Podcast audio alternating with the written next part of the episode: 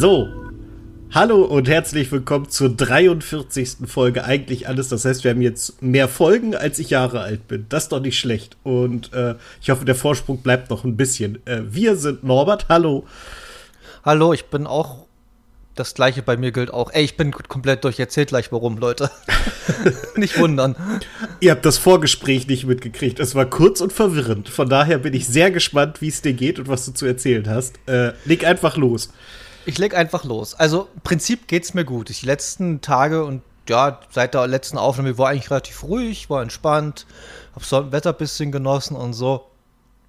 Aber heute war ein Montag, so ich, also so ein typischer, es gibt ja manchmal so Montage, die plätschern vor sich hin. Und es gibt manchmal so Montage, wo alle denken auf einmal, sie müssen mich nerven. Und das war heute so ein Tag.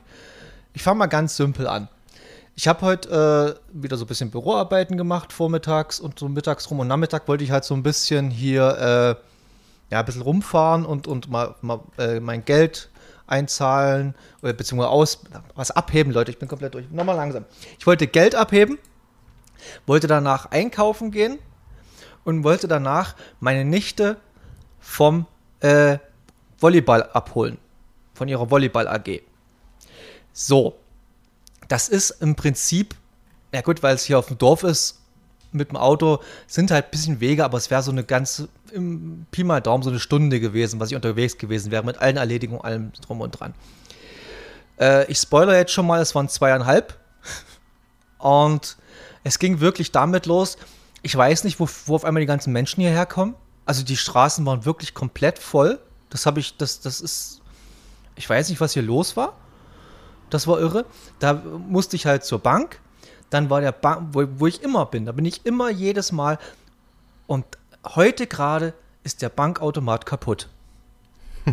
Also, das ist ja wie gesagt Dorf und das ist nicht ganz so einfach hier wie in der Großstadt, dass du drei, vier Meter weiter nächsten Automaten hattest. Also musste ich dann zum nächsten, was in einem Dorf so circa sieben, acht Kilometer weiter weg ist. Was nicht das Problem wäre, weil man von der einen Bank zur anderen relativ straight durchfahren könnte, eine Straße lang. Die wird aber gerade gebaut und ist gesperrt.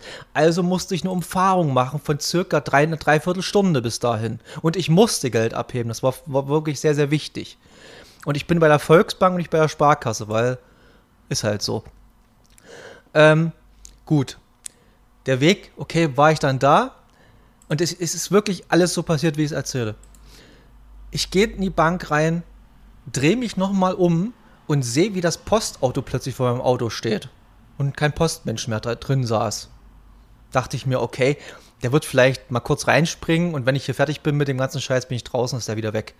Nö, der kam ungefähr so sechs, sieben Minuten später, als ich im Auto stand, kam der an, ja, sorry, hat ein bisschen länger gedauert und ist dann weggefahren.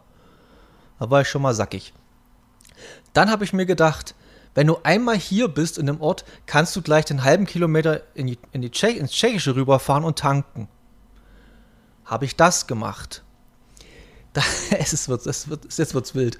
Ähm, dann ist es eine Tankstelle. Vor mir fährt ein Auto rein. Der fährt an die eine Tank Tanksäule und es sind bloß zwei Tanksäulen an der Tankstelle. Und auf der anderen Tanksäule stand ein Roller-Moped. Da war aber kein Fahrer oder Fahrerin mehr drauf. Dachte ich mir, stellst hinter den hin. Da wird er sicherlich gleich kommen. Oder sie, wer auch immer das da war. Ähm, ich habe gewartet. Währenddessen war der, der vor mir reingefahren ist, mit Tanken fertig, bezahlen und schon wieder losgefahren. Dann kam der, dieser trottlige 16-jährige Wichser erst aus dieser blöden Tankstelle raus, rausgetrottet, guckt mich so an, sagt, ja, Entschuldigung, ich wusste nicht, welchen Energy Drink ich nehmen sollte. und fährt dann los. Und ich stehe dort einfach wie so ein Vollidiot.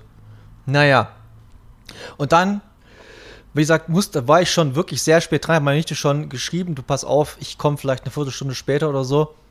Die sagt, mach dir keinen Stress, ich bin mit, ich bin bei einer Freundin, holst mich da ab. Ich weiß, wo die Freundin wohnt, deshalb habe ich hab sie da abgeholt.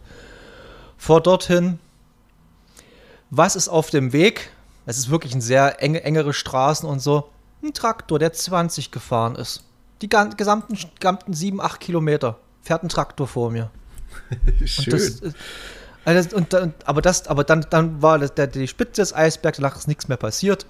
Dann bin ich nochmal schnell äh, zu, meinen, zu meinen Eltern gefahren, wie gesagt, das Geld geben, weil die haben es mir letztes Mal ausgelegt. Das, wollte- das wollte ich unbedingt weghaben. Manchmal hat man ja so ein Ding, was man unbedingt weghaben wollte. Mhm. Und das habe ich dann gemacht. Ich habe bei, meiner Mutter noch schnell ähm, kaltes Rührei mit einer Scheibe Brot gegessen, damit ich wenigstens irgendwas im Magen hatte. Und jetzt sitze ich hier. Und wie geht's dir so? Ähm, mir geht's ganz gut. Nee, nicht ganz so dramatisch wie bei dir, weil Homeoffice und so, aber äh, nö, ist alles eigentlich ganz gut. Ich habe das Wochenende genutzt, um schon mal jetzt langsam in das Popkultur-Thema abzudriften, weil mir sonst nichts äh, groß einfällt. Äh, das Wochenende sehr ausführlich genutzt. Eigentlich wollte ich Diablo 4 gar nicht zum Release kaufen, aber irgendwie bin ich dann doch schwer, schwer, schwach geworden. Schwer auch als andere Geschichte.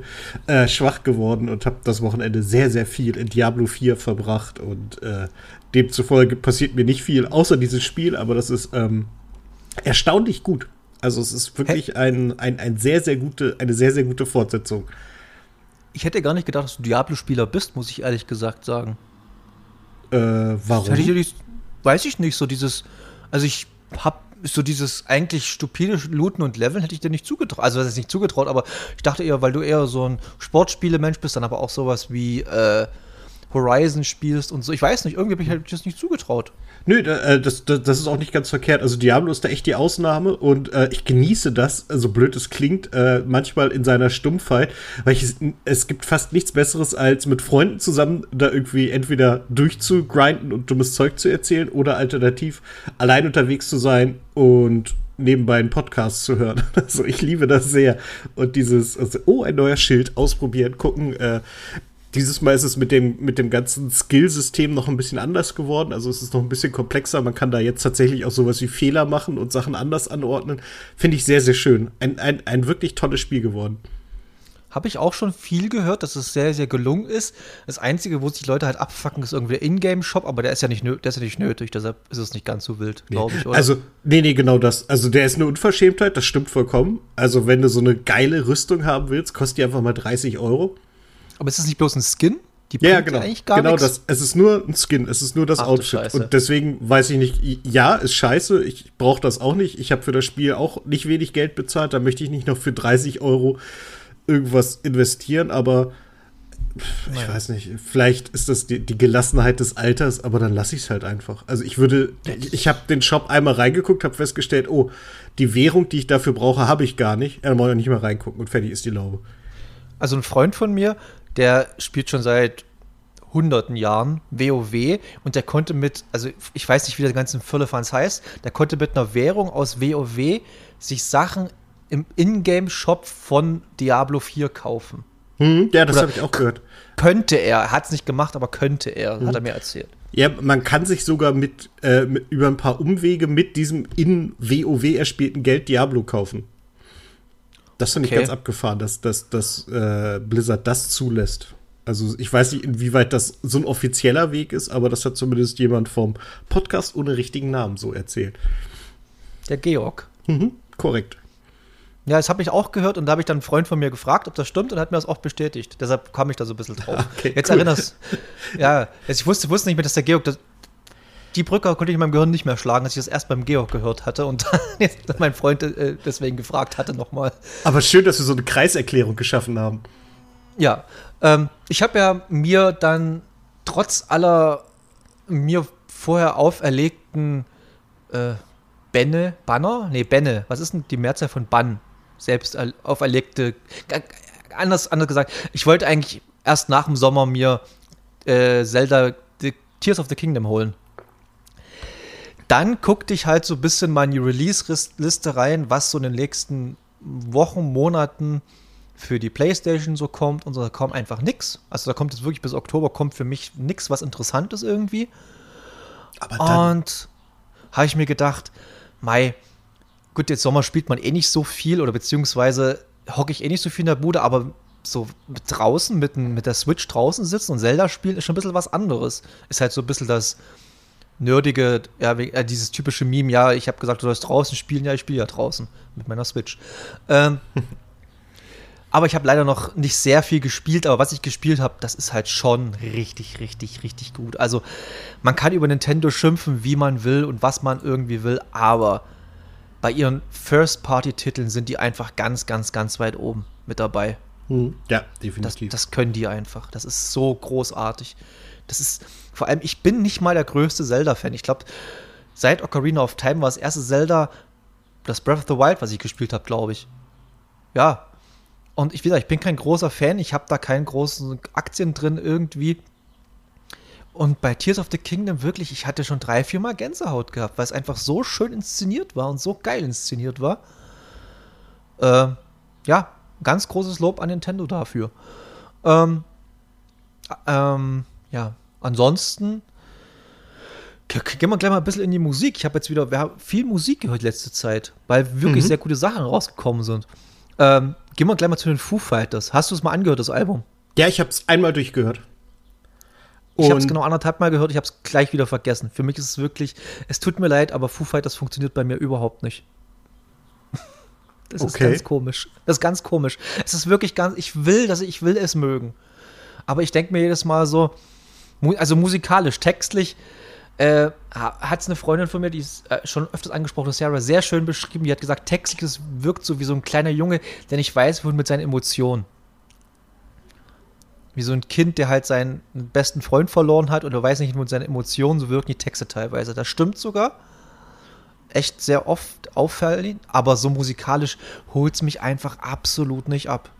Schade ich find, ist es. Ich finde halt, was du sagst, geht mir halt ganz ähnlich. Dieses, äh, man, man hört's und hat's gleich vergessen. Es ist halt nichts Besonderes. Es klingt halt wie jedes Foo Fighters Album.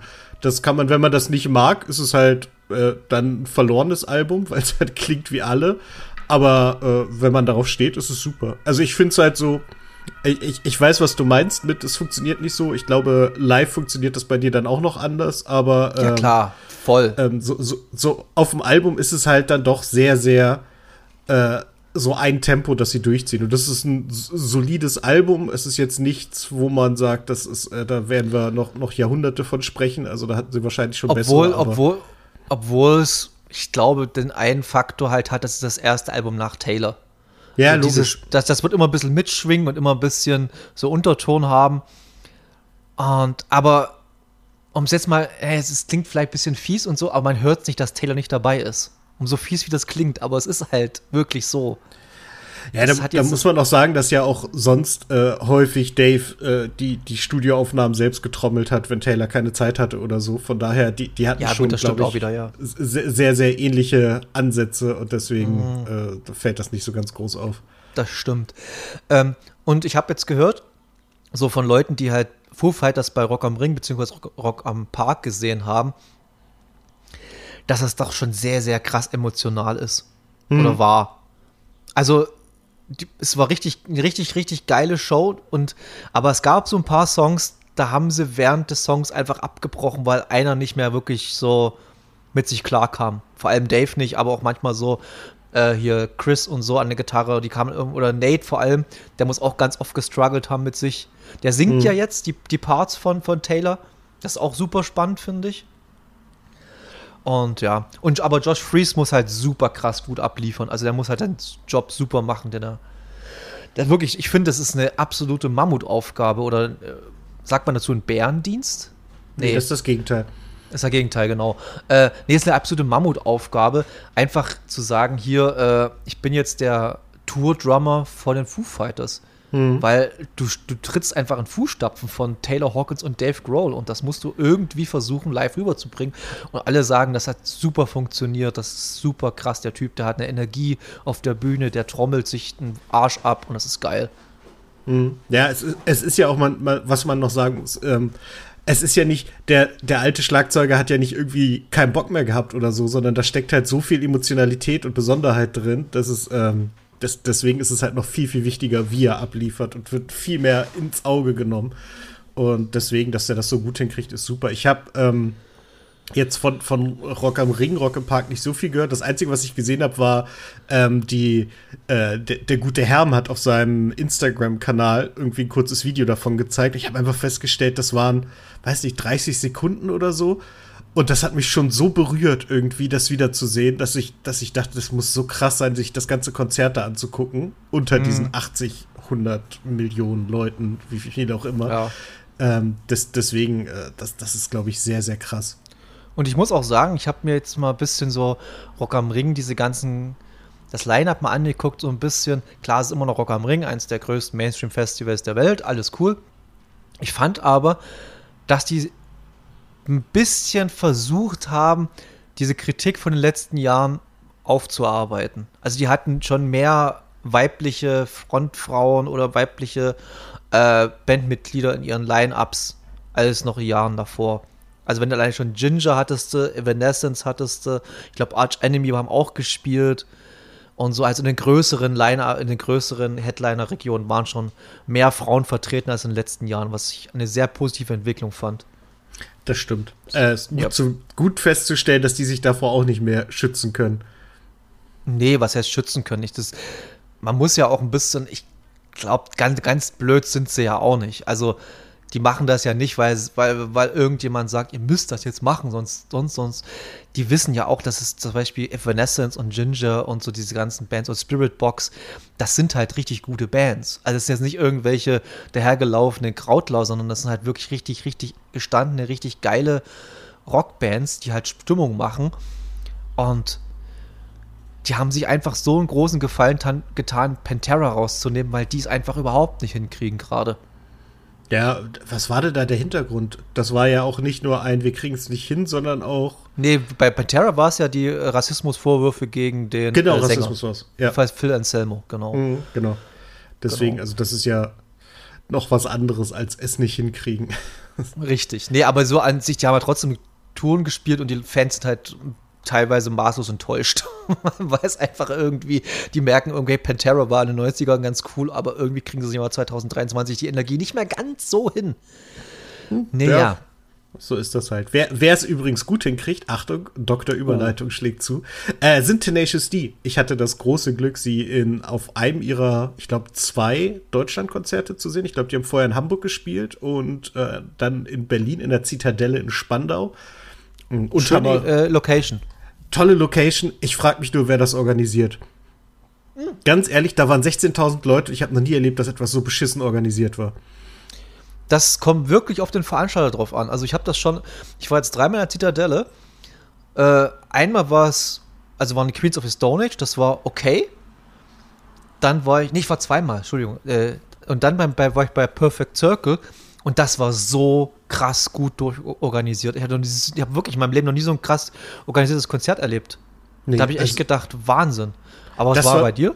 Es war wirklich, als wäre es das erste Konzert, das die da veranstalten. Als wären die überrascht, dass Leute kommen. Also wirklich, wir sind ähm, 18.30 begann der Einlass oder so. Da waren halt eine unfassbare Schlange, wie sich später rausstellte, sogar zwei, nämlich die Straße links und rechts hoch sozusagen. Das ist aber mhm. noch okay, das kann passieren, gerade wenn du so zur, zur Rush-Hour ankommst sozusagen, das, das ist alles okay.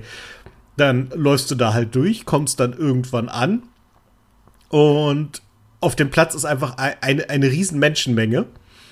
Und dann versuchst du erstmal herauszufinden, wo enden denn hier die Schlangen für die Bierstände? Denn die sind so gebaut, dass sie äh, in die Mitte gucken, sozusagen. Also es ist ja so ein bisschen schlauchig und die, die Bierstände gucken sich gegenseitig an. Und es sind keine Bierstände, sondern es sind Getränkestände. Es gibt Getränkemärkte, die haben nicht so eine Auswahl die, wie deren scheiß Bierstände. So, du kannst Bier, Radler, alkoholfreies Bier, das geht ja alles noch. Weizen, Wein, Weinschorle, Mixgetränke, kurze, das kannst du halt alles bestellen. Das machen die Leute dann natürlich. Und so dauert das halt ewig. Und so hast du, glaube ich, sechs Getränkestände, die aufeinander zustehen und wenn du dich an dem einen anstellst, bist du dichter an dem anderen, stehst halt nur mit dem Rücken zu dem, weil die Schlangen so unfassbar lang sind. Wir waren pünktlich drin und haben beim dritten Song von Tenacious D, die Vorband, haben wir komplett am Bierstand verbracht, unsere Getränke war das? gekriegt. Kann ich dir nicht sagen.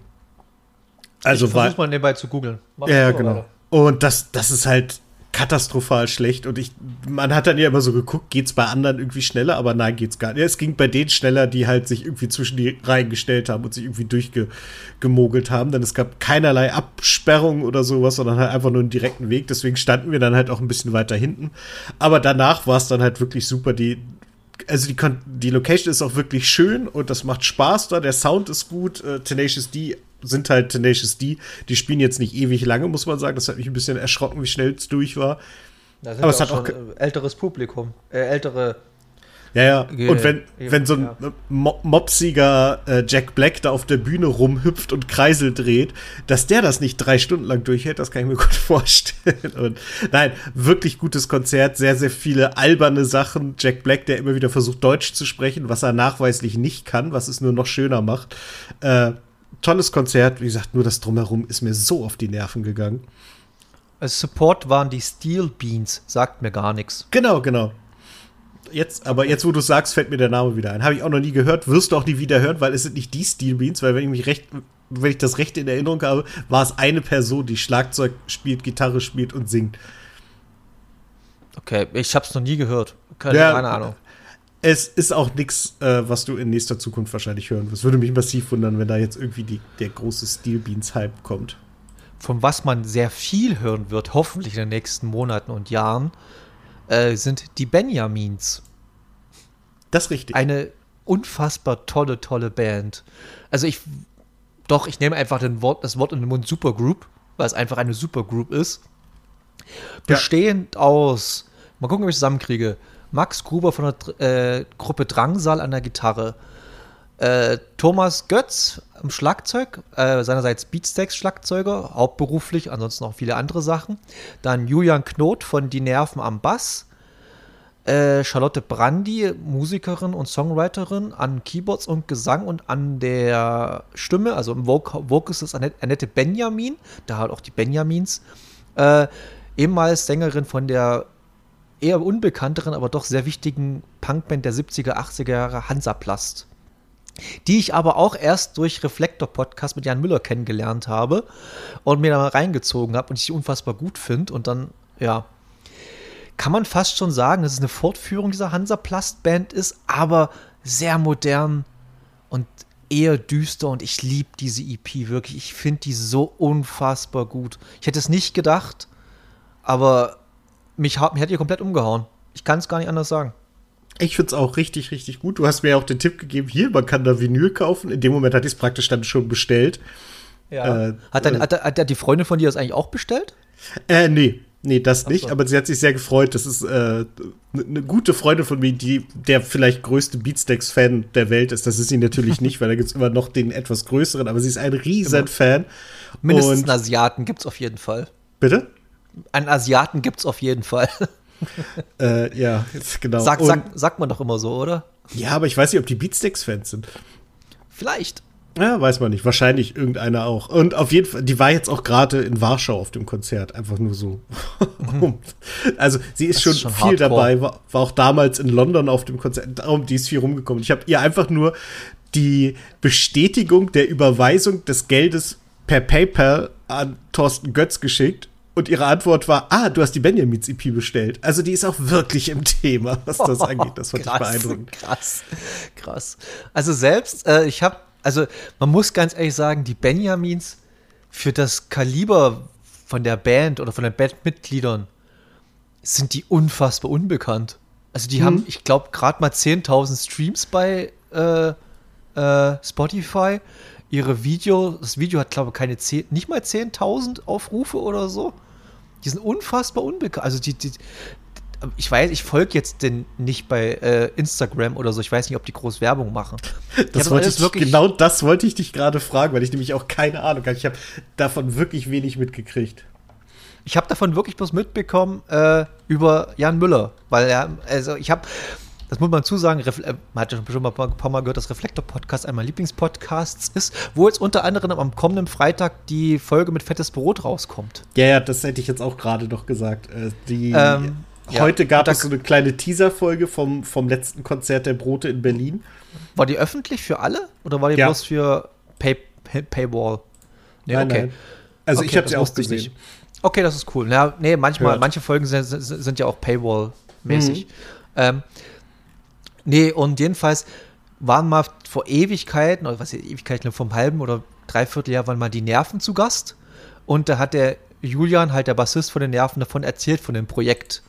Dass die es halt machen wollen und dass das halt schon anfängt. Und ach so, Max Rieger ist der Produzent, der halt seinerseits äh, Gitarrist und Sänger der Nerven ist. Ist halt das Ding auch produziert. Und die haben uns schon davon erzählt, dass halt Max da so ein bisschen angestachelt hat und der große Hansaplast-Fan Hansaplast ist. Ich muss dazu auch sagen, Hansaplast hatten ihre letzte Veröffentlichung 1983, seitdem hat sie keine Musik mehr gemacht. Und das Schön ist halt absurd. ihre erste Veröffentlichung seit 1983 und man hört einfach nicht diesen, also man hört nicht ihr Alter. Ihre Stimme ist echt super kraftvoll, finde ich. Und was mir aufgefallen ist nach so ein paar Mal hören, Jetzt weiß ich, wo Dirk von Lozo und Drangsal ihre Art zu singen oder Betonung haben. Das haben sie sich unfassbar von ihr abgeguckt.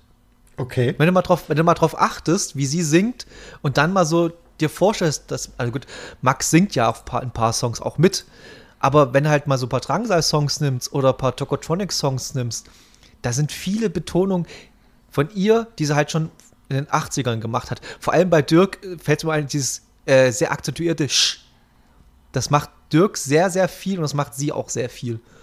Und hat er, glaube ich, auch mal irgendwo bestimmt im Interview bestimmt irgendwann mal gesagt. Die sind ja alle große Fans. Ja, ja, genau. Ähm, also das kenne ich. Ich meine auch, dass in dem Podcast von Casper und Drangsal äh, die, das Thema die Benjamins aufgekommen ist. Und ich meine nämlich, dass sich der, der gute Casper beömmelt hat über den Namen, weil er den so toll fand.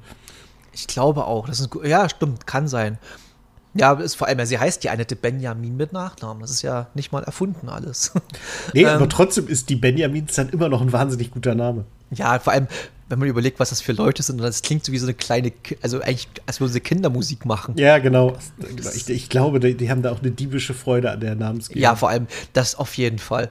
Ich denke mir auch so, dass da, ah, jetzt werden wir auf jeden Fall da sitzen. Ähm, ich würde jetzt das Rammstein-Thema bloß ganz kurz anschneiden. Ich würde es nicht weiter ausarten lassen, weil wir das letzte Mal schon ein bisschen ausarten haben lassen. Ja, die Entwicklung, es läuft vor sich hin. Ähm, also, was ich so mit, ich, ich informiere mich auch jetzt nicht mehr jeden Tag darüber, weil es ist ja irgendwann auch mal ein bisschen anstrengend und es macht auch ein bisschen aggressiv. Mich jedenfalls. Aber ich habe nicht das Gefühl, dass da irgendwas, klar, melden sich immer mehr, mehr Leute zu Wort und immer mehr Sachen werden aufgedeckt. Aber ich habe nicht das Gefühl, dass es groß Konsequenzen geben wird. Die war jetzt in München vor ein paar Tagen, da waren 60.000 Leute ungefähr und eine Handvoll Leute, die davor demonstriert haben. Und da hatten sie eine Awareness-Beauftragte und keine Row Zero, wo ich mir dachte, was, ist, was zur Hölle macht eine Awareness-Beauftragte beim Konzert von Rammstein? Ja, das ist eh alles sehr, sehr, sehr unappetitlich. Sie haben jetzt gerade auch ähm, die, also gerade letzte Woche war das, haben sie die berühmte Medienanwaltskanzlei Scherz beauftragt, die unter anderem auch so sympathische Leute wie Luke Mockridge oder auch Materia in ihren, ich sag mal, Verstrickungen verteidigt haben. Und die haben schon angekündigt, alles ist falsch und wir werden jeden verklagen, der was Falsches behauptet. Und damit kannst du dir sicher sein, dass das Thema sehr schnell weg sein wird, weil hm. gegen diese mh, hm, Anwälte äh, kommt halt niemand so richtig an und bevor ich mich mit denen anlege, halte ich lieber die Fresse. Ist richtig. Ich will einfach bloß sagen, ich habe dann mal, ich hatte gestern so ein, mir hat dann ein Freund über Instagram ein Bild von jemandem geschickt, der ihm folgt oder halt beziehungsweise Link geschickt halt, was ich dann auch gepostet habe bei mir auf Instagram-Seite von Rammstein-Konzert in München und da gibt es halt solche geilen äh, Hashtags mittlerweile wie Justice for Rammstein und dann wird dann auch mittlerweile in dem Zusammenhang das MeToo ganz oft als Hashtag benutzt. Und Aber falsch rum, das ist halt das Krasse, ne? Sie meint ja, Justice für Rammstein nicht, äh, bringt die von Cardi, sondern spricht sie frei. Das sind gute Menschen. Ja, gut, das verstehen die nicht. Nee. Nee, ich habe heute auch äh, in, in Facebook mal wieder reingeguckt und dann kriegt man ja mit, wenn Leute ihr Profilfoto wechseln und eine Person hat auch ihr äh, auch in schlechter Zeit und wir stehen zu euch. Wo ich auch dachte, ihr Leute, ganz ehrlich. Ja gut, und dann gab's, äh, und da muss man auch dazu sagen, um ein bisschen von Rammstein jetzt abzulenken, weil es, wie gesagt, das ist ein furchtbares Thema. Wir werden jetzt einfach ein bisschen abwarten, was der Sommer so bringt und dann vielleicht dann noch ein paar, zwei, drei Folgen drauf eingehen. Bis dahin. Außer natürlich wird sich etwas krasses entwickeln, aber das glaube ich jetzt nicht. Ähm, aber es hat jetzt auch ein äh, Influencer, sage ich mal so, äh, hat jetzt auch ein Video gepostet, wo er zu 100% recht hatte. Äh, er fing halt an, so, ja, wir wissen ja, worum es geht und äh, dass ein Musiker sich junge Mädchen äh, hinter die Bühne holt. Wie hieß er nochmal? Ähm, Elvis Presley. Ach nee, ähm, äh, Jimmy Page. Ach nee, hat er noch ein paar andere Musiker aufgezählt. dass das schon seit Ewigkeiten in der Musikszene gang und gäbe ist, ist absolut kein Geheimnis. Auf jeden Fall. Es hat sich bloß äh, diesbezüglich sehr viel getan in, in, in, in, Aufklärung oder beziehungsweise, dass da auch Bands da gesagt haben, nee, sowas machen wir nicht und sowas wollen wir nicht und sowas unterstützen wir nicht. Siehe halt, einer der größten Vorreiter in der ganzen Geschichte waren halt Nirvana, die Anfang der 90er Jahre äh, schon Konzert unterbrochen haben, weil sie einfach das Gefühl hatten, dass Frauen innerhalb des, des, des, äh, des Publikums schlecht behandelt wurden und sowas.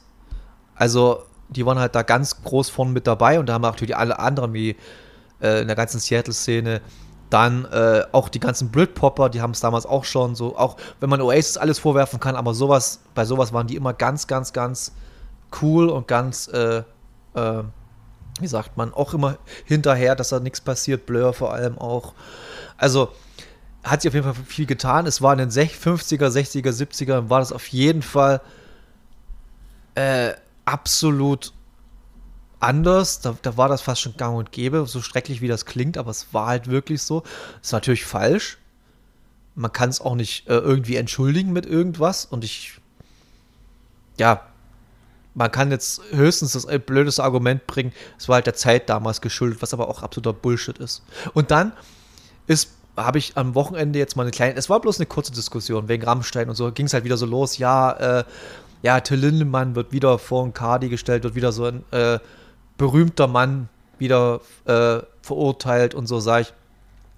Und dann ging es halt los, ja, wenn junge Frauen sich halt anbiedern, sag ich, nee, wenn du als 60, ich weiß nicht, wie alt ist er, 60, 212, irgendwas und dazwischen wird er sein, ähm, und sich eine 16, 17 oder 18 oder eine junge Frau oder eine Frau sich ihm anbietet und er merkt, sie ist offensichtlich irgendwie mit entweder Alkohol oder irgendwelchen anderen Sachen, na gut, äh, äh, beeinflusst, dann sagt man nein. Dann sagst du, sagst du, sagst du von dir selber aus nein.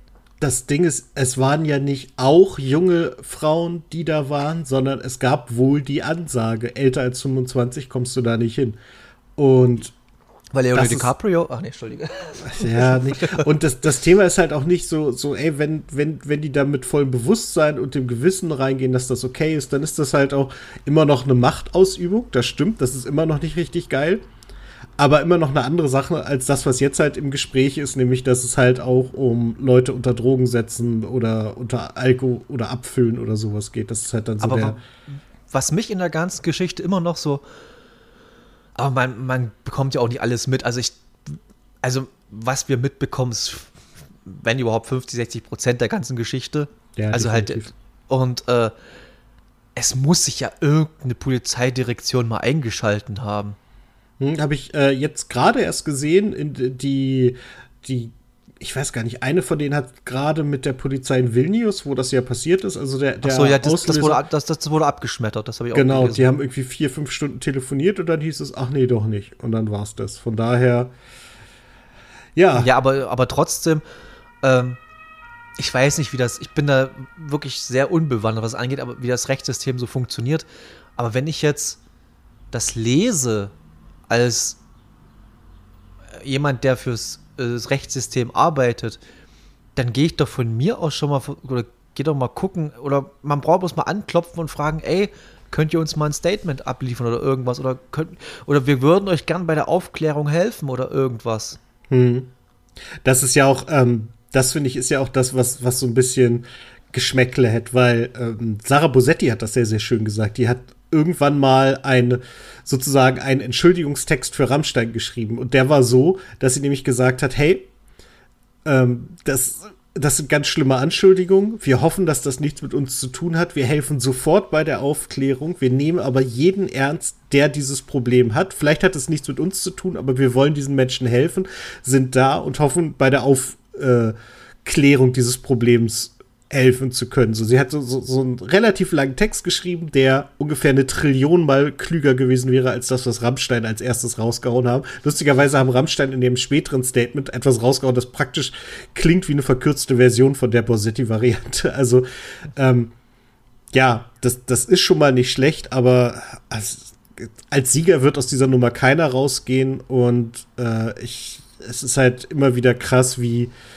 Aber leider Äh. nicht aus Verlierer auch nicht. Bitte? Leider werden sie als Verlierer auch nicht aus der, äh, da rausgehen. Nee, sie nicht. Das, Das, das, ist nämlich das Problem, dass, dass die, äh, die, die am Ende wahrscheinlich die, äh, ja, die, die, die Miete für diese Scheiße zahlen, werden halt wahrscheinlich die Frauen sein, die jetzt so mutig sind und da aufgestanden sind und gesagt haben, Leute, das, äh, das geht nicht. Und vor allen Dingen, die Häufung ist dann jetzt halt auch in so einem Maße, dass man sagt, das ist schon wirklich so oft, dass es, also, das, das wäre schon eine absurde Absprache, die die Ladies da getroffen haben. Und dann muss man auch immer noch fragen, was haben sie denn davon? Niemand wird berühmt, weil er, weil er erzählt hat, dass er von Rammstein vergewaltigt wurde, um es mal so ganz platt zu sagen. Und wenn man halt sich. Und ich weiß nicht genau, ob das eventuell in europäisches. Nee, anders. Ich gehe mal anders an die ganze Geschichte ran. Ich habe dann auch gelesen, eine, ein Statement dazu, beziehungsweise, ich glaube, ich folge Instagram auf Deutschlandfunk, folge ich genau, dem Kanal. Ist ein sehr guter Kanal. Solltet ihr allen folgen, die Instagram sind. Deutschlandfunk, echt ein sehr guter Kanal. Ähm, und die haben eine Aussage gepostet von jemandem aus der Plattenindustrie. Und sie hat, ich habe den Namen leider vergessen, und sie hat gemeint, dass die Plattenbosse von Universal absolut die Füße stillhalten werden, weil die äh, Rammstein ihre größte Cash-Cow sind. Und die werden nichts machen. Die werden absolut nichts machen.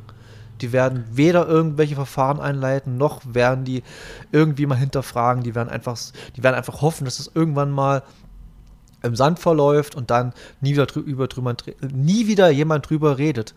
Wenn ich natürlich jetzt andere Seite auf Ozean gehe, Harvey Weinstein, der eine viel größere Machtposition hatte als Rammstein, die jetzt hat und eigentlich komplett weg ist vom Fenster und absolut für sein Leben bestraft ist zum Glück und Gott sei Dank. Ist der nicht tot? Ist Harvey Weinstein gestorben mittlerweile? Ich glaube sogar schon relativ lange. Moment. Ich, ich krieg das alles immer nicht. Oder war, oder war das Epstein? Oh, stimmt. Das kann sein, dass ich die verwechselt habe. Ich mach Epstein, du machst Weinstein. Moment, Leute, wir kriegen das hier hin. Wir sind äh, professionelle Geschichts. Harvey Weinstein. Nee, lebt noch. Äh, Ja, Dann ist Epstein Ä- Ä- tot und Weinstein äh, genau. lebendig. Jeffrey Epstein ist verstorben am 10. August 2019. Naja, aber jedenfalls sieht man halt, wie halt äh, die Mechanismen dort anders funktionieren als hier. Und ja, ich glaube, der größte Faktor ist einfach Geld in der ganzen Geschichte. Mhm. Ja, das ist es, das ist es. Und ähm, deswegen, ich, ich, ich drehe das Thema jetzt mal noch ein bisschen weiter auf, weil, Bitte. weil wir, gerade wenn es um Geld geht, äh, mein, mein Doku-Tipp noch mal aufnehmen können. Also noch mal im Sinne von erstmals. Ich weiß nicht, ha- hast du von Dirty Little Secrets was gehört? Ich habe es in der Mediathek gesehen, aber ich habe es nicht angeguckt. Es ist wirklich erschreckend. Also es ist total spannend. Es geht um Spotify viel, also es geht um die aktuelle Musikindustrie. Ähm, Im ersten Teil geht es um Spotify, wie halt die Auszahlungsmechanismen sind, wer wie viel bekommt und sowas. Die haben da eine total bunte Runde an Künstlern, die sich offen äh, sozusagen äh, über Spotify auskotzen, äh, wie wenig sie kriegen für wie viel. Das ist äh, total beeindruckend. In der zweiten Folge geht es dann um sogenannte, ich weiß nicht, die haben sie, glaube ich, Geistmusiker genannt. Das sind solche, so, so weißt du, diese Easy Listening Playlists und sowas. Mhm. Äh, das, da da geht es darum, was total spannend ist, weil die Menschen, die, die, die du da siehst, die gibt's alle gar nicht. Das sind irgendwelche Pseudonyme, aber trotzdem werden die halt als, als äh, bestätigte Accounts gemarkert, weil verkauft sich Okay. besser und die machen halt einfach ein Heidengeld damit, dass sie irgendwie fünf Tage die Woche am Klavier rumklimpern. Und die letzte Folge geht dann ein bisschen weg von Spotify, geht hin zu Eventim. Oh. Und das ist ganz widerlich. Hm. Also, ne, wir wissen alle, Eventim ist wirklich der mächtigste Konzern, was äh, die Veranstaltungsbranche in Deutschland angeht. Äh, Ticketmaster ist den zwar so ein bisschen auf den Fersen, aber in Deutschland ist Eventim die ganz, man ganz kann aber- große Nummer eins. Man kann aber sagen, Ticketmaster ist das, was Eventim in Deutschland in den USA ist. Ja, genau. Ticketmaster ist absolut auch ein absoluter Trottelverein. Das sind einfach, äh, ja, denen geht es halt nur um ihr eigenes Geld. Und, äh, was, was, man, was man aber, entschuldige, dass ich unterbreche, aber Ticketmaster, äh, ihr könnt euch mal, da gibt es leider kein Bildmaterial oder kein Doku dazu, aber könnt euch mal viel mal durchlesen. Es gab in den 90er Jahren, haben Pearl Jam Ticketmaster verklagt, wegen halt äh, Ticketverkäufen, weil die halt zu wenig von ihren Ticketverkäufen bekommen haben, anteilig, haben sie halt verklagt und haben eine Tour selbst organisiert ohne Ticketmaster. Also wirklich für selbst und alles Mögliche. Die Tour war erfolgreicher, als diese mit Ticketmaster vorher hatten. Haben aber auch ihre ganzen Klagen gewonnen gegen Ticketmaster. Und seitdem gibt es dann in der, ich kann es nicht kriegen, ich habe es ewig her, ewig her, dass mich was dafür interessiert habe. Seitdem gibt es in den USA viele Revolutionen oder beziehungsweise für die Künstler mehr Abgaben durch Ticketverkäufe, weil Pearl Jam halt sich damals getraut haben zu sagen, nee, wir scheißen drauf und wir verklagen Ticketmaster und machen unsere Touren bloß noch so. Und das machen sie bis heute. Du kriegst in USA keine Tickets von, für Pearl Jam über Ticketmaster. Sowas ist wichtig. Ticketmaster sind auch die, die haben äh, einen Algorithmus in ihren Ticketpreisen. Und das heißt, je schneller sich ein Konzert ausverkauft, desto teurer werden die Tickets. Okay. Total super. Das hat, mhm. ich weiß nicht welche Band, irgendeine relativ große Band hat gerade denen verboten, das bei ihren Konzerten zu machen. Dann hat Ticketmaster halt die sonstigen Preise so weit hochgedreht, dass es sich für die Käufer praktisch nicht ge gelohnt hätte.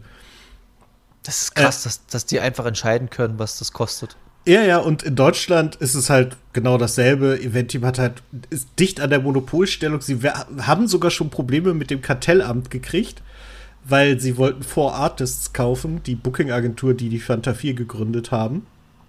Und das ist auch so krass. Da, da, haben sie Smudo da im Interview. Und der legt das dann offen auf den Tisch, wie äh, dann ganz plötzlich, also die, es, es, gab dieses Angebot, man hatte verhandelt, man war sich relativ einig. Kartellamt sagt nein, dann sagt Four Artists halt, na gut, dann fragen wir mal Ticketmaster. Und ein paar Monate später äh, kündigt plötzlich der Co-Geschäftsführer von Four Artists und dann sind sie so, hm, das ist ja komisch, was macht der denn? Wieso das denn? Und äh, in den Tagen danach ist der noch übrige Geschäftsführer, ruft bei denen an und sagt, Leute, ich, ich kann nicht mehr, weil äh, hier, die, die Leute kündigen hier, die stehen Schlange, um ihre Kündigung abzugeben. Und dann sind irgendwie von 44 Leuten 28 Leute gegangen und sind bei AAA, ich weiß nicht, äh, Access All Artists oder weiß der Hugo, wie die heißen, gelandet. Und mhm. ja, so ging das dann. Was bestimmt irgendwas mit äh, Eventum zu tun hat am Ende. Die Triple A's, oder? Ja, äh, 51 Prozent äh, Event-Team. Ah ja, okay, cool. Und cool. somit hat man dann einerseits äh, die, ich glaube, Smudo hat gesagt, 28 Millionen oder so gespart und gleichzeitig noch die Entscheidung des Kartellamts umgangen. Ah, ja, die, das ist, die sind halt in so einer großen Machtposition und Stellung, die haben so viele juristische Mitarbeiterinnen und Mitarbeiter, denen passiert nichts. Da, nee, die, und dann. Die, die, äh, finden und, sofort eine Lücke. Ja, ja, und wenn ihr sehen wollt, wie sehr, guckt euch das Neo-Magazin an. Die, die Adoptivtochter von Schulenberg, dem Chef von Eventi, äh, sitzt auch zeitweise in, einer Öffent in einem öffentlichen Amt, die einen Fonds von 2,8 Milliarden für Konzerte also für, für die Kulturszene verwaltet. Sprich, die Tochter spielt dann dem Vater hier und da ein bisschen Geld zu, aber weil die natürlich von den 12.000 Euro oder was weiß ich, was sie da verdient in ihrem Job nicht leben kann, hat sie gleichzeitig noch eine Vermögensgesellschaft, äh, die von ihrer Mutter geleitet wird, wo sie aber auch einen festen Job hat. Also das ist alles so ekliges Geld hin und her geschiebe. Der Herr Schulenberg ist auch in Cum-Ex-Geschäften verwickelt und einfach wahnsinnig sympathischer Laden. Okay. Kann ich nur empfehlen. Also, wie gesagt, Neo-Magazin. Das, das muss ich mir aber, das, nee, ich schreibe mir auf jeden Fall, ich habe hab mir schon Notiz gemacht wegen der äh, Dokus, interessiert mich jetzt. Das, ist, das genau, genau. Und äh, das ZDF-Magazin geht noch ein bisschen mehr auf den Event-Team-Kram ein, glaube ich. Äh, und halt noch ein bisschen krawalliger, weil es halt ja Böhmermann ist. Äh, sehr empfehlenswert. Und dann dieses Dirty Little Secrets hinten drauf. Und dann hat man keinen Bock mehr auf Konzerte, was eigentlich scheiße ist, weil gerade ist eine sehr, sehr gute Zeit für Konzerte. Und, ja. äh, wollen, wollen, wir ein bisschen überleiten von dem Negativen mal wieder was zu was Schönerem? War ich gerade dabei. Okay, entschuldige, weil, weil äh, ja, mach du. Weil nämlich, was man bei dem Wetter nicht nur gut machen kann, sind Konzerte. Man kann auch äh, sich Sport angucken. In dem Fall die Tour de France. Und Äh, die startet jetzt irgendwann bald. Ich habe keine Ahnung. Ich gucke aber gerade mit großer Begeisterung auf Netflix die äh, oh Gott, wie heißt die Serie? Die haben eine Doku zur Tour de France rausgebracht. Ist das, ist das nicht sogar immer jedes Jahr? Nee. Nee, oder ach nee, für Formel 1 haben die doch sowas. Genau das. Und im Endeffekt machen ah. sie das jetzt äh, mhm. auch für, für die Tour de France. Sie heißt äh, Tour de France äh, äh, au cœur de peloton, also im Herzen des Feldes. Und ich finde es wahnsinnig gut. Es ist hier und da wirklich ein bisschen dumm geschnitten, weil, also es wird halt dramatisiert, ne? Es ist halt eine amerikanische ja, Produktion, auch ja, wenn gut. die Franzosen mit drin hängen, weil du, du hast so, ich glaube, gleich in der zweiten Folge gibt es das, dann ist ein Ausreißer und dann wird das halt so geschnitten, als wäre der Verfolger direkt hinter ihm. Und dann irgendwann kommt der ins Ziel und du denkst, jetzt müsste doch der Verfolger mal kommen. Aber es sind halt noch über irgendwie 40 Sekunden. Also der ist gefühlt eine Ewigkeit weg. Es war überhaupt nicht spannend, aber sie haben es halt spannend geschnitten, aber nichtsdestotrotz sehr, sehr spannende Spek äh, Doku, spektakuläre Bilder, muss man einfach sagen. Und äh, ich bin gespannt, wie das weitergeht. Apropos Speck, ähm, ich habe eine Doku über Shaquille O'Neal gesehen. Sehr schöne Überleitung. Äh, nee, auf, ich habe ja äh, seit neuest oder seit äh, längerem schon jetzt Wow, also Sky Ticket, bloß in neu oder anders mit der beschissensten Interface auf dem. Ah, nee, da rege ich mich jetzt nicht auf. Ähm, jedenfalls habe ich angefangen, dort Stargate SG1 zu gucken. Und ich war schon bei der ersten Staffel Folge 7 oder 8, sowas in der Ecke. Und will halt dann nächsten Tag, denke ich, ach, guckst du weiter, so nebenbei dem Essen, ist die weg. Haben sie einfach rausgenommen. Die Schweine.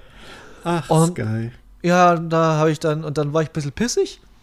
Was heißt pissig? Ich war jetzt nicht so, ah, Schweine, na gut, scheiße ist, aber egal. Äh, und da habe ich geguckt, was haben sie denn noch so an Dokus irgendwie oder an Serien oder weil ich, weil ich gerne Dokus gucke, ich bin ja echt ein großer Doku-Fan, ich gucke, was sie so für Sportdokus haben. Und dann haben sie halt diese typ üblichen Fußball-Dokus, die mich aber jetzt nicht so ganz so reizen. Aber die hatten halt die Shaq-Doku, also für Shaquille O'Neal. Ich glaube, ist auch einer neben Michael Jordan, ich glaube, der bekannteste NBA-Spieler, den es gab, oder? Ja, das denke ich auch. Und äh, alleine schon wegen seiner Multipräsenz außerhalb von der äh, von dem Basketball. Und die geht vier Folgen, ah, so 45 bis 50 Minuten. Und selbst wenn man kein Basketball-Fan ist, kann man sich echt gut geben, weil die echt gut gemacht ist. Man erfährt krasse Hintergrundinformationen äh, über den Sport, aber auch wie er halt über sein Leben. Wie gesagt, es hat ja nicht immer was mit Sport zu tun, sondern es geht ja auch viel um, ums Leben von ihm, was da war und so und wie, wie der Sport sein Leben beeinflusst hat. Und ey, ich fand die richtig, richtig gut. Kann ich nur empfehlen. Die heißt nur Shaq vier Folgen. Ähm, dann äh, Ganz kurz ja, will ich meine Meinung zu Shaq abgeben. Ich war immer ein riesen Shaquille O'Neal-Fan, weil der, äh, der ist natürlich ein arroganter Vogel auf dem Platz, aber es ist, glaube ich, ein herzensguter Typ, unfassbar witzig. Äh, der, der weiß genau, dass er nicht der klügste Mensch der Welt ist, aber er tut halt auch nicht so. Ich finde den, fand den immer unterhaltsam. Äh, der war immer irgendwie charmant auf seine Art. Äh, guter Typ. Entschuldigung, Ja, genau. Also, ähm, und dieses, dieses, diesen Zwiespalt, den du gerade angesprochen hast, zwischen er ist halt ein Arschloch auf dem Feld und halt im Privaten halt ein absolut, oder sagen wir mal, im, außerhalb des Basketballcourts ein äh, sympathischer Typ, thematisiert er auch. Weil sein Privatleben noch dahinter eigentlich noch ein ganz anderes, eine ganz andere Geschichte war. Und das ist halt alles super spannend und ich fand das echt gut gemacht. Das war sehr kurzweilig vor allem. Das hat mir am besten gefallen. Es war nicht irgendwie, wo man. Manchmal gibt es ja so Dokus, wo man so einer Hälfte denkt, so, ja, puh, hm. die Info hätte ich jetzt nicht gebraucht. Ja. Aber. Ihr, ihr, müsst nicht ewig drüber sprechen, wie er sich ja. seine Schuhe bindet. Aber. Genau ja. sowas. Aber die haben halt auch über solche, wie halt Reebok und wie halt die, diese ganzen, wie sie damals um ihn gekämpft haben, Nike, Reebok und Adidas. Und das war halt, ist echt cool. Hm. Ähm, dann habe ich mir noch auf deine Empfehlung hin äh, die Hertha-Doku angeguckt in der Mediathek von ARD war das auch? Oder ZDF? Mhm. ARD. Äh, kann, ARD müsste es sein, ja. Genau. Äh, abgefahren, kann ich einfach nur sagen, das war nicht abgefahren. Das, das ist, anders kann man das nicht sagen, man sitzt irgendwie mit offenem Mund davor und denkt, ja. das kann doch unmöglich ein professioneller Verein sein, der ja, so das, genau scheiße genau, geführt ist. Aber doch. Das habe ich mir die ganze Zeit gedacht. Ich habe gesagt, sag mal, also irgendwo muss doch jetzt einer in die Ecke kommen und sagen, ey, Leute, ihr müsst euch ans Drehbuch halten oder irgendwie oder, oder irgendwie Cut oder das kann ja nicht sein. Nö. Dann kam der Windhorst, da war der Windhorst weg. Jetzt sind sie bei Triple Seven irgendwie auch ganz sympathische Leute. Das ist alles Wahnsinn. Nee, das hat mir echt gut gefallen. Ähm, dann finde ich auch, ey, ich musste so lachen. Äh, äh, Lionel Messi ist ja jetzt von äh, äh, Paris Saint-Germain zu Inter Miami, was ich schon einen absolut geilen Namen finde für, für ein Team. Inter Miami. Äh, ja, gewechselt. Ähm, für 200 Millionen?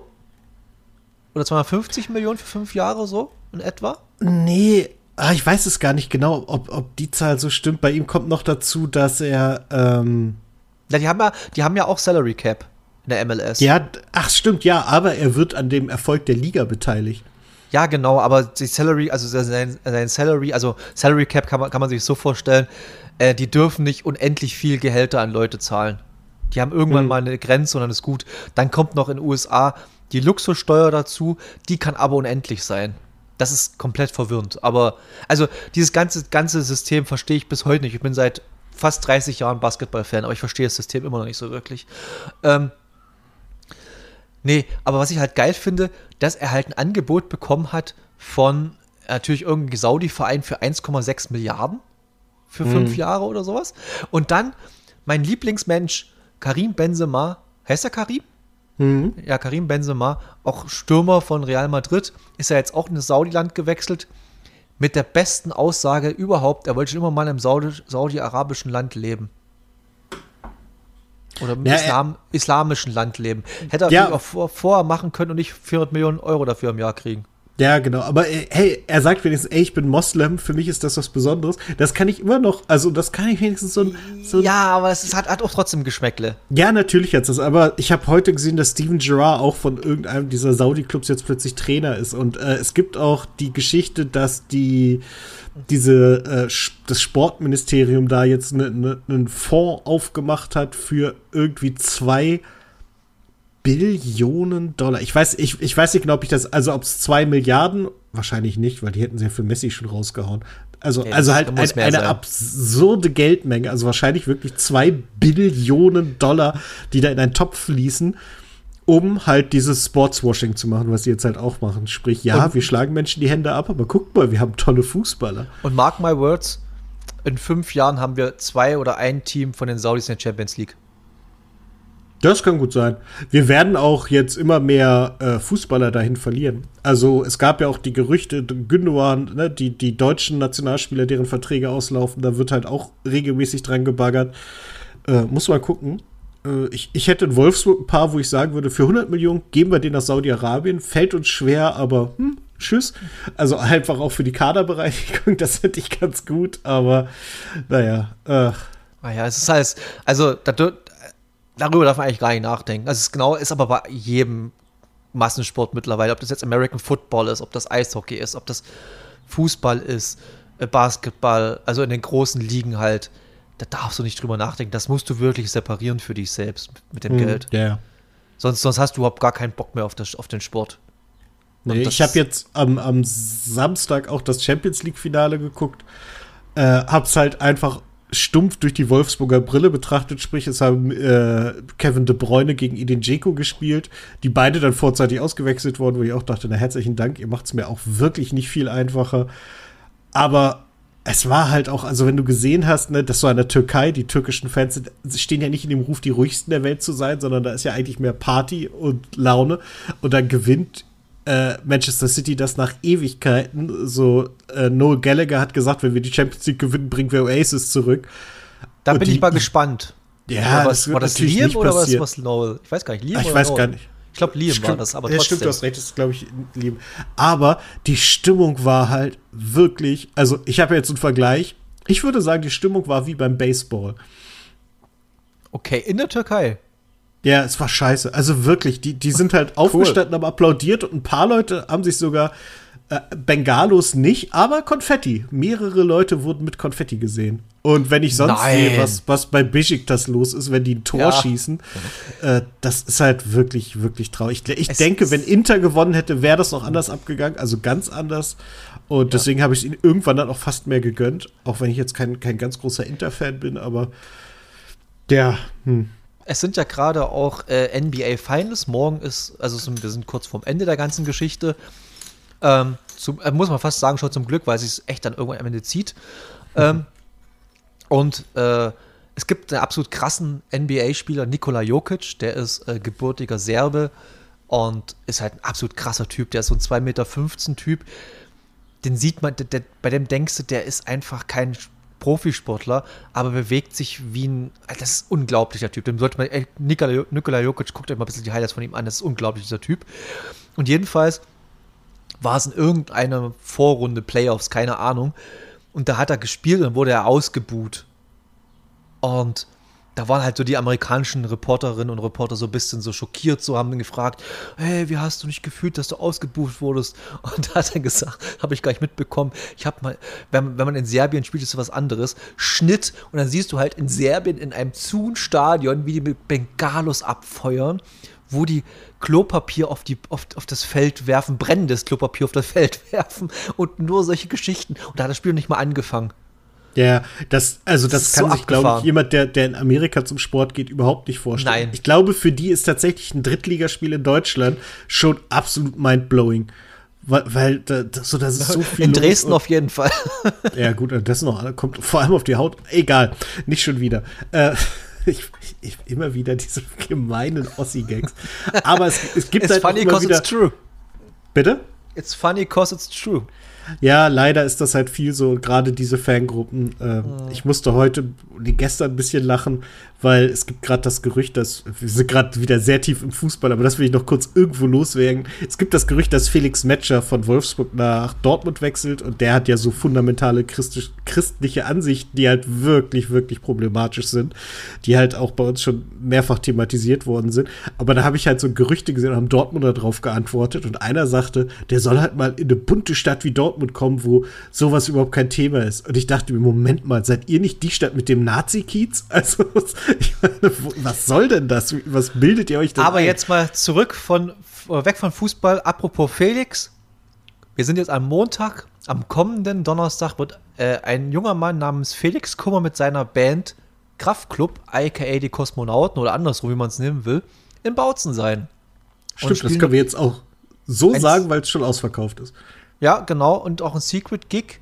Und äh, ich habe heute mit äh, Leuten von dem Steinhaus da geschrieben beziehungsweise ja, und da haben, haben wir gesagt, das, das ist so lustig. Also es kommt fast niemand aus dem Kreis Bautzen. haben sie über, die, über krassen Stoff mitbekommen. Ja, also krasser, krasser, krasser Stoff, krasserstoff.com verkauft ja die Tickets. Zum Glück, um mal eine Alternative zu Eventim zu sagen. Mhm. Und ja, und die haben halt so die Information bekommen, dass die meisten halt nicht aus dem Kreis Bautzen kommen. Ja, äh, das ist, ist, ist, leider ja. Das war aber bei, bei, Danger Dan auch ähnlich. Da waren auch sehr viele aus Dresden, Berliner Richtung und so waren auch ganz viele Autos da. Hat man auch gesehen. Hm. Naja. Aber trotzdem finde ich es ganz cool, dass die es in Bautzen machen. Das ist eine ganz coole Idee. Ja, total. Und, und aber ich, von meinem Freundeskreis hier gehen auch relativ wenig Leute, weil die auch keine großen Kraftclub-Fans sind. Also ich gehe auch nicht. Aber ich, weil ich einfach mir für, für, umsonst wäre ich gegangen oder für einen Zehner oder eigentlich für 35 Euro, das ist mir einfach zu viel. Dafür mag ich die Band einfach viel zu wenig. Ja, aber trotzdem, ich wünsche jedem, oder der gestern Spaß hatte oder die Tage davor, habe ich, freue ich mich auf jeden Fall. Für die, für die Stadt Bautzen ist auf jeden Fall eine coole Sache. Definitiv. Und man kann ja auch nicht sagen, dass weil du nicht kommst, der Laden nicht voll ist, sondern. Das ist äh, richtig. Das, das, das und, funktioniert. Und, ja. und ich habe jemanden äh, mein Ticket sozusagen mehr oder weniger gegeben, der Bock hat. Wenn ich jetzt mhm. mir ein mhm. Ticket gekauft hätte und da hingegangen wäre, so dachte, ah, ja gut, da gucke ich mir jetzt äh, nur weil sie im Bautzen spielen an. Nee, da sage ich, da soll jemand hingehen, der Bock drauf hat oder die Bock drauf hat und das ist schön. Nee, total. Äh, und wie ja. gesagt, ich finde es gut, wenn sie sowas machen. Gerade so, so. Genau. Ich glaube, Bautzen ist jetzt kein ganz einfacher Ort für Bands. Nee. Äh, da, da wie hat, wie, wie hat Danger Dan gesagt, in der, auch wieder beim Reflektor-Podcast, äh, äh, er würde bei allem äh, äh, bei allen schwierigen Situationen die Polizei rufen, außer das Konzert in Bautzen, da hat er sich eine eigene Security mitgebracht. Da muss ich auch ein bisschen lachen. Ja.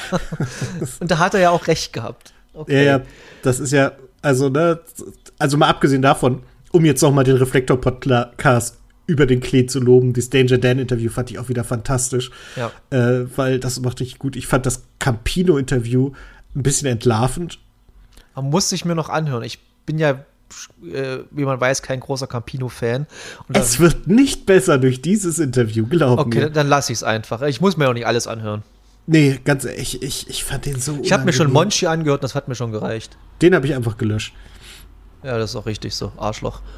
Ja, richtig, richtig. Und Campino ist halt, der nimmt sich halt sehr, also der, der betont halt so oft, wie lockerer Punkrocker er ist, der sich nicht selbst ernst nimmt, dass man sehr, sehr genau merkt, wie viel, wie sehr er sich ernst nimmt. Und ich habe mich auch ein bisschen geärgert.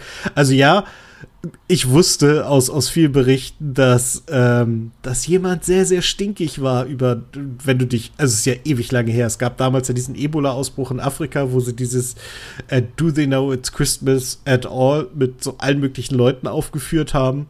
Auch als, als deutsches äh, Lied. Und da hat Jan Böhmermann damals eine Sendung drüber gemacht. Und das fand Campino so gar nicht lustig. Also so gar nicht.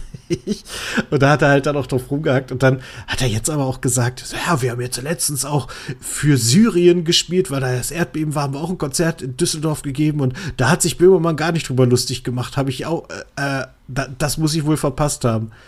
Wo ich so verstehe, aber das eine hat doch mit dem anderen gar nichts zu tun. So, wenn er findet, dass eure Hilfsaktion für Afrika mit lauter Leuten, die gerade ein neues Album rausgebracht haben oder der Platten, zur Plattenfirma gehören, die das gemacht hat. Ich glaube, der einzige, der so ein bisschen rausgefallen ist, war T.S. Ullmann, lustigerweise. Der hatte zu der Zeit kein, kein Album in Planung, äh, war nicht auf Tour und äh, gehörte, glaube ich, nicht zur, zur Plattenfirma, die das gemacht hat. So alle anderen konnte man halt irgendwie da reinhauen.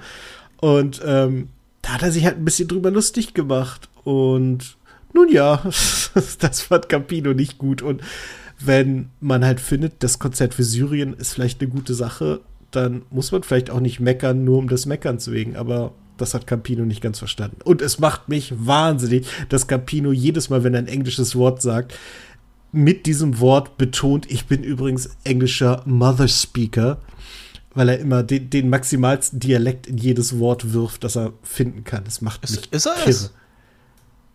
Bitte? Hat er, ist, ist seine Muttersprache Englisch?